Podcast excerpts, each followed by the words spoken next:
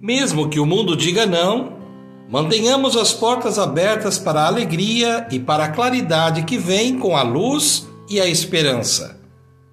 Muitas vezes carregamos um fardo que não é nosso. O que nos fizeram e nos magoaram não nos pertence. Isso é dos outros.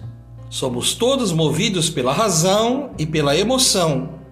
Por isso, sempre que for possível, selecionemos o que vamos carregar conosco. Nossa história de vida merece o melhor e não o nosso cansaço. Como quem carrega sacolas cheias de mágoas e outros sentimentos que não são bons. A vida é nossa, mas nem tudo que ela carrega nos pertence.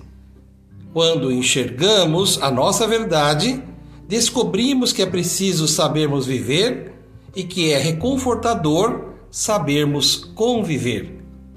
Por uma vida que mereça uma narrativa vivificante, avancemos, cultivando a cultura de paz. Um grande abraço.